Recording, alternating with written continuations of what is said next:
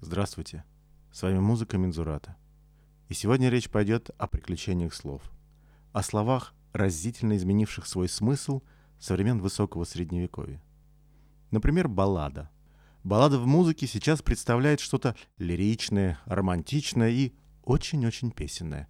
Начиная от баллад Шуберта до инструментальных баллад Метнера и Мисковского. А уж рок-баллада и вовсе медленно и лирично – тем, наверное, удивительнее вспомнить, что староокситанский глагол «балар» означает «танцевать», и балладами, соответственно, называли танцевальные песни. С тем же значением это слово перешло в старофранцузский и итальянский в форме баллата языки. К началу XIV века баллада стала одной из так называемых твердых форм, в которых писали свои произведения Адам де Леаль, Жано де Лескюрель, Гильом де Машо и авторы Арс Субтилер. У последних, конечно, баллада довольно далеко оторвалась от своих танцевальных корней. О другом подобном перевертыше я уже рассказывал в подкастах. Органистом в XIII веке называли того, кто поет органумы, а музыканта, играющего на инструменте орган, называли организатором.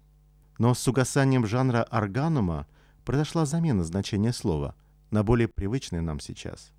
Примерно та же самая история произошла и с названиями инструментов. Кефара, гитара, вьель, фидл значит сейчас чаще всего не то, что в средние века. Но самое разительное изменение произошло с симфонией. Сейчас симфония — это крупное произведение для симфонического оркестра. А в XIII веке это название музыкального инструмента, одной из разновидностей средневековых колесных лир. Сейчас, чтобы не путаться, инструмент этот чаще всего называют на французский манер — шифони.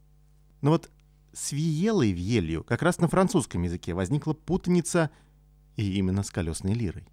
Первоначально словом «вьель» обозначалось на французском «виела» — средневековый струнно-смычковый инструмент, предшественник ренессансной и барочной виолы, а словосочетанием «вьеляру» буквально «виела с колесом» обозначали колесную лиру, которая действительно очень похожа на виелу с колесом.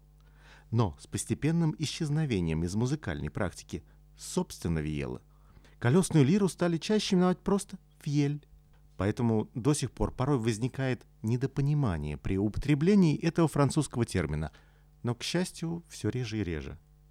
Схожая история произошла в английском языке со словом «фидл», который также в XIII-XIV веках обозначало виелу, а затем стало обозначением скрипки, используемой в фолк-манере или народной музыке.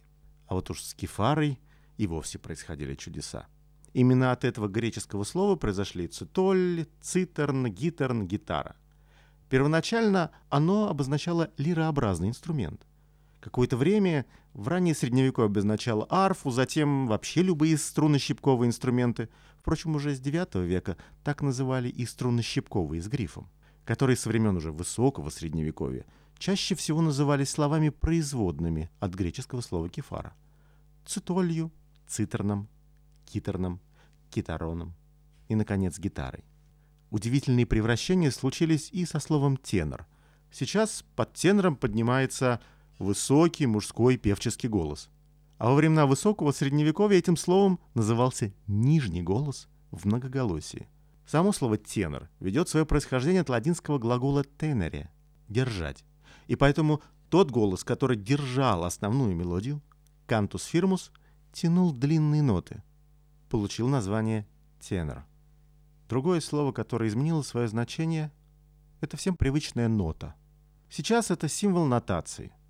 Во времена Средневековья основной единицей нотации была невма, которая могла объединять несколько современных нот. А вот нотой теоретик рубежа 13-14 веков Иоанн де Гракей называл, например, инструментальные произведения особого вида. Ну а французское слово «шансон», которым принято обозначать песни трубадуров и труверов, а также полифоническую французскую песнь позднего Средневековья, на русском языке обозначает понятие весьма далекое от утонченной и изощренной полифонии «арс субтилер».